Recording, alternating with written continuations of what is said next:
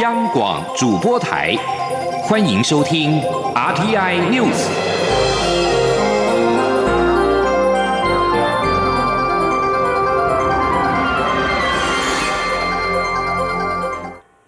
各位好，我是主播王玉伟，欢迎收听这节央广主播台提供给您的 RTN News 新闻。首先带您关注台湾显示器产业联合总会今天举办二零二一 Touch Taiwan 系列展览，并且在开幕典礼成立经济部工业局智慧显示产业跨域合作联盟。副总统赖清德致辞时强调，这等同于是成立国家队，也是必然要走的方向。副总统也提到，透过跨域合作，相信可以不断推出新的生活应用，并且在掌握五 G 潮流，透过 AI、物联网、AR、VR 及八 K 等技术，期盼台湾成为智慧显示器产业创新解决方案及应用场域的重镇。吉林央广记者谢嘉欣的采访报道。受武汉肺炎 （COVID-19） 冲击，Touch Taiwan 系列展览暌违两年，二十一号起在台北南港展览馆登场。开幕式上邀来副总统赖清德站台，主办单位台湾显示器产业联合总会理事长柯富仁致辞时就提到，台湾显示科技应用行动计划今年正式执行，未来五年将投入新台币一百七十七亿元，推动台湾智慧显示科技应用转型升级。而此计划就是二零一八年时。时任行政院院长的赖清德进行产业之旅后催生而来。副总统赖清德稍后致辞时，不但细数此次展览具有虚实整合、跨域特色，提供涵盖智慧医疗、零售、制造、娱乐等领域超过百项解决方案，还提到展中将成立经济部工业局智慧显示产业跨域合作联盟。他强调，这形同是筹组国家队，显示政府与企业的紧密关系，而这也是必然要走的路。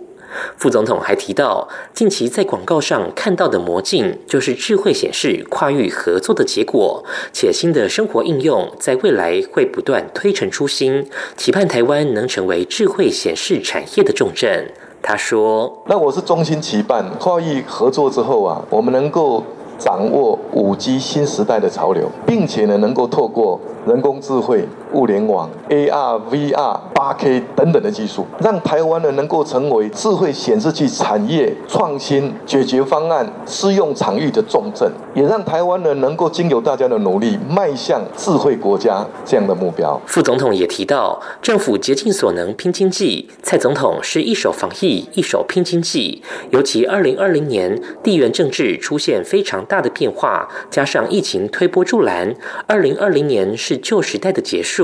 二零二一则是新时代的开始，只要掌握科技，便掌握未来，产业发展，经济才可以成功，台湾也才能安稳与安定。中央广播电台记者谢嘉欣采访报道。内政部推动包租代管的成效屡屡受到外界关注。内政部次长花敬群今天表示，五月起将结合包租代管及租金补贴政策，增加新的诱因，相信一年一点五万户的目标可以期待。今天记者林永清的采访报道。政府的社会住宅计划包含了八万户的包租代管，但过去推行成效不佳，朝野立委也纷纷质疑关切。内政部次长花敬群二十一号赴立法院内政委员会备询时指出，三月份社宅包租代管新增每合户数有一千两百二十七户，是政策推出后首次单月突破一千户门槛。今年第一季一共没合两千七百二十一户，月平均九百零六户，也是历来最多，可见政策的深化。宣传逐渐收到效果。民进党立委张宏禄质询时建议，为了增加房东投入包租代管的诱因，以租金补贴搭配包租代管实施是否可行？花敬群对此表示认同，并指出行政院也支持相关配套，将在五月份包租代管第三期开始推动，有机会更快突破绩效，达成一年一点五万户的目标。花敬群说。也就是说，申请租金补贴的房东房客，也可以转轨过来申请社会住宅包租代管，一起来参与，哦，那让这个绩效能够更快、更有效的突破。那因为现在有十一万大概六千户的租金补贴在线上正在服务当中，那我们认为啦，因为转轨过来它不会增加负担，反而会有新的新的诱因，哦，所以说我们期待会有可能几千户会有机会再转到包租代管来。根据内政部统计，社宅包租代管计划推动三年多，累计至今年三月底，共媒合一万六千一百七十二户。其中第一期媒合五千一百五十七户，第二期从二零一九年第四季迄今媒合一万一千零一十五户，成果较第一期加倍。内政部指出，今年五月起，各县市将陆续启动社宅包租代管第三期计划，届时会新增生长者或长者换居方案、包租代管整合租金补贴方案等，预期能够扩大参与对象。央广记者林永清采访报道。继续关注的是环境议题。日本政府预计两年之后将把福岛第一核电厂含川废水稀释之后排入海中，引起周边国家不满。原能会也以书面文件向日方表达反对。针对日本副首相兼财务大臣麻生太郎十三号说：“那水喝了也没事。”原能会主委谢小新今天在立法院教育委员会受访时指出，这是日本方面的说法，原能会当然是觉得不适宜引用。前天记者杨文军的采访报道。日本政府决定于两年后将福岛核废水稀释排入海中。日本副首相麻生太郎说：“核废水喝了也没事。”原能会主委谢小新二十一号受访时回应：“这是日本的说法，原能会当然是觉得不适宜引用。”民众党立委高鸿安质询时指出，尽管原能会正面表态反对，农委会甚至说影响渔业将求偿，但驻日代表谢长廷却在脸书上说，我们核能厂的炉芯冷却水也是排放入海，似乎跟政府不同调，恐怕也会影响后续求偿。国民党立委万美玲也质疑谢长廷到底了不了解我国所排放的和日本这次排放的核污染水截然不同。谢小新则说。谢长廷代表不是专业，他没智慧余地。但元能会一直有跟外交部表达反对的意见，且日本跟台湾排放的水当然是不同的。台湾核电厂废水是正常排放，日本核废水是因为意外而产生。台电总经理钟炳立也强调，台湾绝对没有排放核污染水。他说：“报告委员，第一个这个碧鲷鱼哦，并不是这个。”核废水这个问题是因为温排水的问题，对，它是因为排水温度的关系嘛？哎，是是是是，对啊，所以关系，所以是无关的嘛？那请问一下，你们有跟日本一样随便乱排放废水吗？我们这个废水跟污染水是完全不一样。是啊，我们的废水是指说我们工作服里面的，可能有一些工作时候，这洗衣房里面出来的这个水，我们绝对没有污染水。所以是洗衣房的。水水，所以并不是真正所谓的污染水嘛？这刚刚其实朱威讲的很清楚了。国民党立委林奕华也询问谢小新，目前政府官员中只有他公开反对日本核污水，外交部从来没公开反对过，仅表达遗憾，高度关注，是否会觉得孤单？谢小新则回应：德不孤，必有邻。我们做我们该做的事，而且我们是专业的。中央广播电台记者杨文君台北采访报道。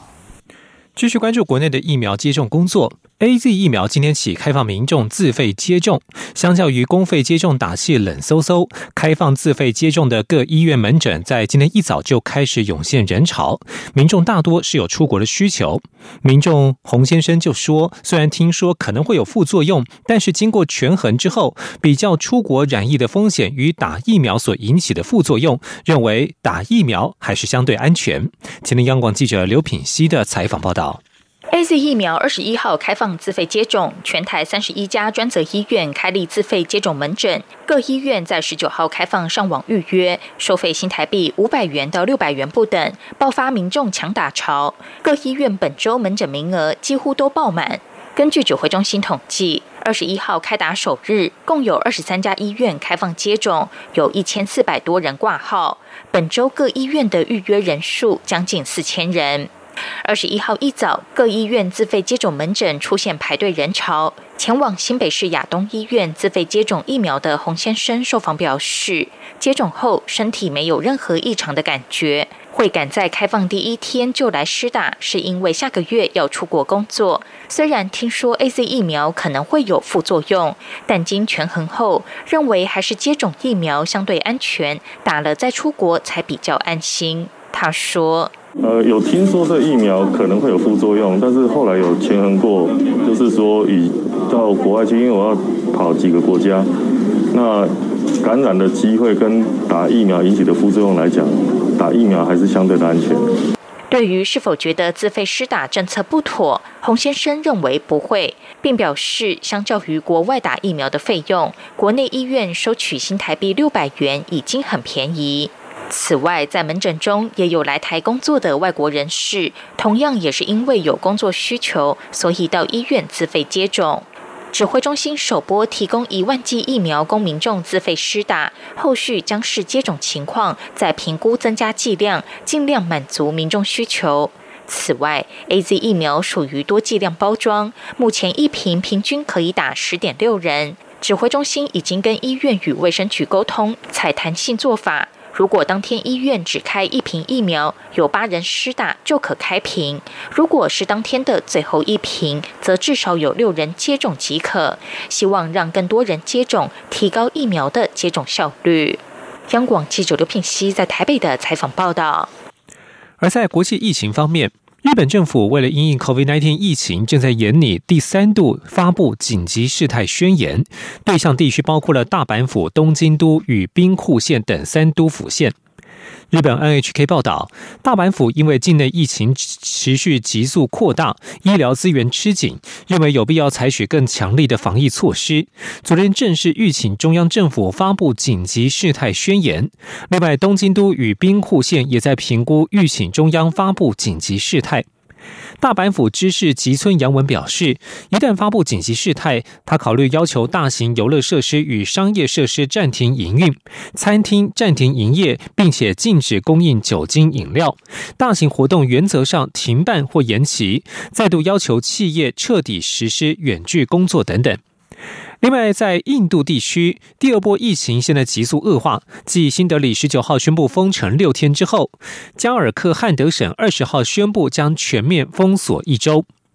印度疫情最严重的马哈拉什特拉省省府所有一级主管二十号向省长提出全省封锁的要求，预料二十一号将宣布全省封锁禁令。而印度已经连续三天单日新增病例都在二十五万例以上。尽管美国和中国的紧张关系仍在，但是中国外交部今天宣布，国家主席习近平将会参与本周由美国总统拜登所主办的全球领袖气候视讯高峰会。美国总统拜登计划在四月二十二号，也就是地球日当天，召开为期两天的气候高峰会，邀请全球四十位领袖参与，包括俄罗斯总统普京、中国国家主席习近平等人。美国前任总统川普不承认存在气候变迁的问题，而拜登此举代表着美国将重新站上第一线，带领全球对抗全球暖化。美国气候特使凯瑞十四号到十七号访问上海，与中国气候变化事务特使谢振华举行会谈。在会后发表联合声明，表示尽管在许多问题上美中两国关系仍然高度紧张，但将会合作对抗气候危机。美国国务卿布林肯二十号与代表八个国家的人权人士进行了视讯会议，听取人权政策的建议。参加这一次会议的中国人权律师滕彪就建议，美国政府与中国官员会谈时，应该要求北京当局关闭在新疆的拘留营，并且释放政治犯。他还认为，美国及其盟友应对二零二二年北京冬奥进行外交抵制，并且把更多的人权侵犯者列入制裁名单。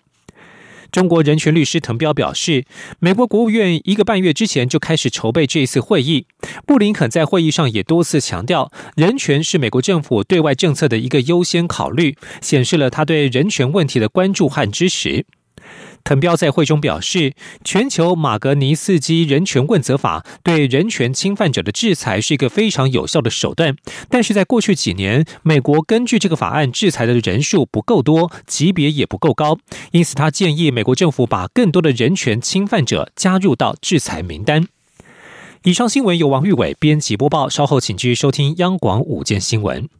大家好，我是疾管处防医师林永清。国际疫情严峻，自国外入境后，请落实居家检疫：一、检疫期间不可外出；二、每天记录身体状况，如果不是，请联系卫生局，不可自行就医；三、家中若有六十五岁以上长者、六岁以下幼童、慢性病患者或没有个人专用房间及卫浴者，入境后需入住防疫旅宿；违反居家检疫规范，最高可罚款一百万元。千万不要以身试法。有政府，请安心。资讯由机关署提供。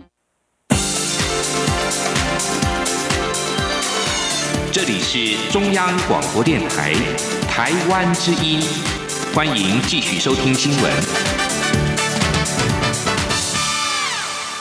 欢迎继续收听新闻，我是陈怡君。针对了军队冤案以及军中人权的问题，台湾陪审团协会在今天与军冤案的家属召开记者会，再次呼吁立法，并且设立军事冤案申诉委员会，以作为军事冤案的调查以及处理原则，并且透过外部监督机制，提升改善部队管理，让更多年轻人愿意当兵，同时也进一步增强国军的战力。记者王兆坤的报道：台湾陪审团协会认为，军冤案件长期受到社会忽视，军中人权问题也缺少外部监督机关。若有案件发生，家属更无救济管道可供协助，因此应成立专责的军冤委员会负责，让相关案件能早日水落石出。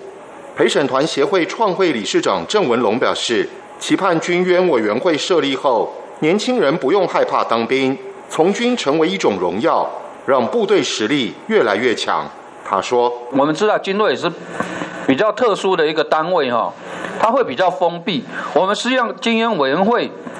透过这个委员是有外部的参与，然后给他们做一些好的意见的调整。我们让整个部队的管理正常化、合理化。”那增强我们国军的战力，这样才能一这个解决我们这个有外敌的这么强大的外敌的问题啊！发生在二零零八年的空军士官蔡学良案，其母尤瑞敏也出席记者会，声泪俱下陈述家属的心情与诉求。他表示：“我们这么忠心爱国，交给国家，我们要的就是孩子能够对这个国家是有帮助的，是国家未来的栋梁。”我们并不是要交给国家去把他整死，整死以后还不给我们一个死亡的真相。蔡学良案后来以新事实、新证据重启调查，不过郑文龙指出，检方的侦办动作非常缓慢，将近一年才开一次庭，且检察官开庭时居然连案件卷宗都未携带，中途才返回办公室拿取，可见此案并未获得相对公平的待遇。中央广播电台记者王兆坤台北采访报道。财经消息：外商花旗银行日前宣布退出台湾等十三个国家的消费金融业务，未来在亚洲市场只留下新加坡、香港两地。不过，花旗在宣布前一天才告知金管会，让立委们相当不满，要求金管会严审。金管会主委黄天木今天在立法院财政委员会被询时表示，一定会依法严谨审查，必须做好客户权益保障以及确保员工的工作权之后，才会准许撤离。同时，也会严防花旗将高资产客户转借到新港。记者陈林信宏的报道。外商花旗银行宣布退出台湾的个人消费金融业务，原因众说纷纭。金管会主委黄天木二十一号在立法院财政委员会答复立委质询时，归纳四大原因。黄天木表示，金融危机之后，全球的跨国金融机构都在重新调整策略，除了母国的经营问题，也希望寻找长期获利且挹注股价的策略。另外，法尊成本，尤其是消费金融的成本提高，再来就是数位化发展，以及各国的本国银行竞争力提高。因此，花旗不止退出台湾，在其他市场也有相同情况。不过，花旗退出台湾，却在前一天才告知金管会，让立委相当不满。国民党立委曾明宗指出，这并非一家外资银行尊重当地主管机关该有的态度。花旗急着想退出，金管会就更应该慢慢审查，务必确保客户权益以及花旗四千多位员工的工作权。黄天木也表示，一定会要求花旗做好这两项后，才会准许他们退出。黄天木说，在礼拜一就约谈了，就是他们的董事长。那我们昨天也特别发函给花旗银行，特别要求相关这个消费金融的客户的权益要他们要确保。好，所以这部分我们已经有公文跟当面跟他的负责人说明了。曾明宗也点出，花旗推出台湾各金，却保留企业金融业务，打的算盘就是台湾众多的高资产客户，届时要介绍到香港或新加坡做相关财管业务。黄天木也表示，这也是目前金管会密切关注的，因为不论根据 WTO 入会承诺，或是二到三年前金管会的函令，也就是目前属于台湾花旗的财富管理客户，不能够让没有在台湾经营的分行或子行招揽，金管会也会严加执行这项政策。中央广播电台记者陈玲信鸿报道。司法院将设立新闻及法制宣导处，在今天立法院的司法及法制委员会当中，朝野立委都对此提出了质疑。民进党籍立委罗志正认为，司法院应该加强与民众对话，了解民众心声，而不只是宣传。国民党籍立委叶玉兰则质疑，撒币没有办法挽救司法信誉，而是应该提高审判的品质。记者欧阳梦平的报道。司法院提出《司法院组织法》第九条修正草案，将设立新闻及法制宣导处，执掌重要新闻联系发布、重大舆情回应、政策宣导规划以及法制教育推广等业务。司法院秘书长林辉煌今天到立法院司法及法制委员会报告立法计划时强调，日本也有相同的单位，专责对外的新闻沟通联系及政策宣导。司法院这项组织调整不会增加任何员额，也不会增加任何预算支出。将可让目前分属发言人士及司法行政厅第五科的业务达到事权统一。他说：“本院确实有成立新闻及法制宣导处的必要。呃，呃，第一个理由是啊，本院所属的三十六家法院常常有重大社会瞩目的案件引起舆论的关注，那么需要有协调各法院新闻处理、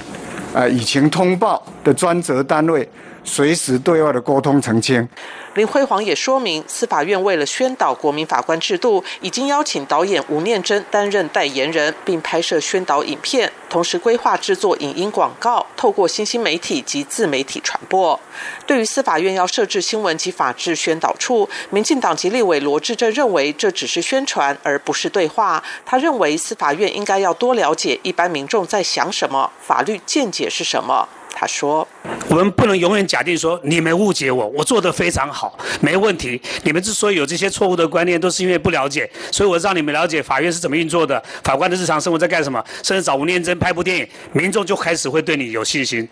我会打问号的。为什么有所谓的恐龙法官？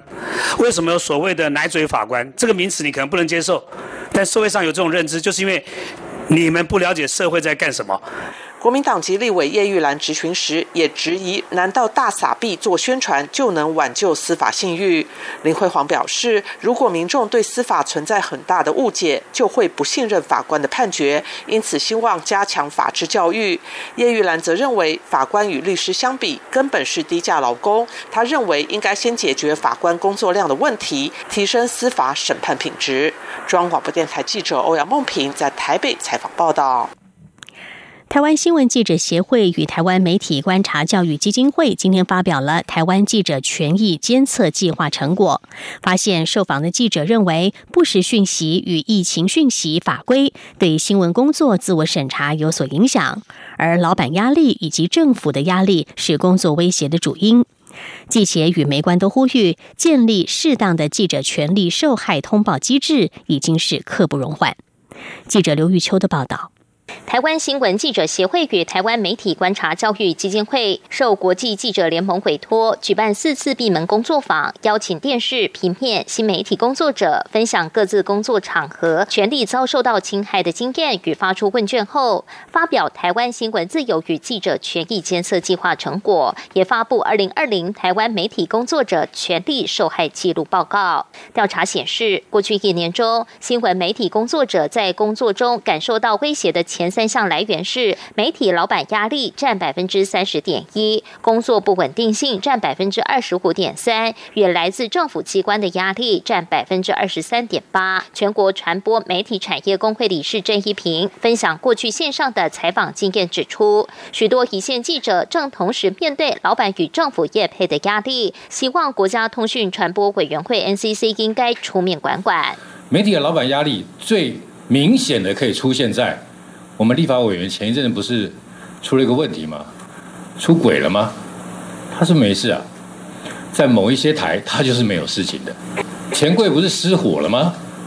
在某一些台他是不会出现的。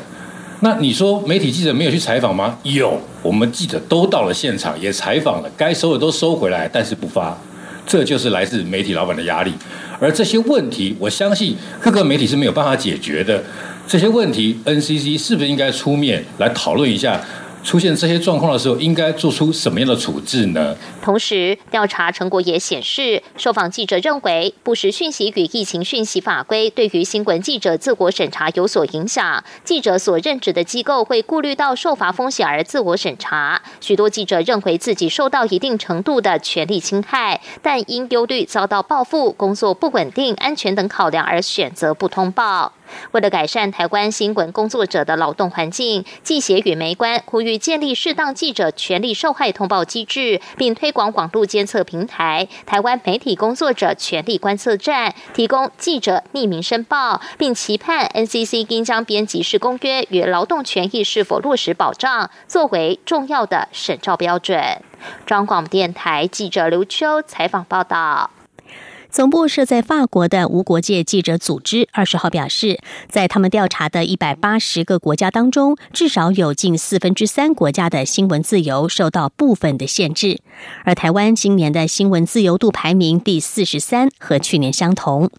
法新社报道，根据无国界记者组织的世界新闻自由指数调查，发现高达七十三国的新闻报道遭到完全封锁或是严重妨碍，有五十九国受到了限制，而且许多国家以 COVID-19 疫情为由，对新闻前置更加严重。根据无国界记者组织的官网，台湾今年排名第四十三，得分原因在于台湾对于新闻报道的政治干预罕见，而且较不见容于社会。但是无国界记者组织也指出，台湾的媒体环境相当两极化，而背后是受到了追求点阅率与利益所驱使。无国界记者组织还说，中国正利用这些弱点来对部分的台湾媒体业主施压。这些业主往往在中国有商业利益，而且北京疑似主导在网络散布台湾相关的不实资讯，导致台湾政府可能采取报复措施回应这一项威胁，例如拒绝发放签证给被视有怀有敌意的中国记者。根据无国界记者组织今年的排名，中国、北韩、土库曼、厄立垂亚与吉布地名列新闻自由最为糟糕的国家。尽管 COVID-19 疫情冲击经济，并且打乱了日常生活，但是根据今天所公布的一项民意调查，欧洲年轻人最担忧的是气候变迁，而不是 COVID-19 的疫情。这项在二十三个欧洲国家访问了超过两万两千名年轻人的调查显示，几乎有半数的受访者说，全球暖化是人类所面临的最严重问题。受访者被要求列出三个最为担忧的问题，除了气候变迁之外，有百分之四十四的受访者认为是环境退位，其次是传染病和贫穷。委托进行这项调查的欧洲环保署 EEB 表示，当世界正在承受全球疫情而伴随而来的社会经济危机之际，这项调查结果值得关注，因为这显示了欧洲年轻人能够清楚的看出全球面临的挑战。根据调查，南欧的年轻人最为关心气候变迁的问题，在西班牙高达百分之七十一，葡萄牙有百分之六十三的年轻人极度关心这个问题，相较于拉脱维亚只有百分之二十三。智利众议院二十号通过一项法案，允许成人安乐死。对于这个大部分是天主教徒、拥护生命权的拉丁美洲国家来说，这是相当重大的一步。而这个法案仍然需要经过参议院的通过。这项安乐死法案在七年前由中间偏左的反对党国会议员所提出，允许末期病患有权利决定如何结束自己的生命，无论是舒缓照顾或者是安乐死。目前全球容许安乐死的国家并不多，只有瑞士、荷兰、比利时、卢森堡、加拿大、哥伦比亚以及美国的几个州。以上 T I News 由陈义军编辑播报，谢谢收听，这里是中央广播电台台湾之音。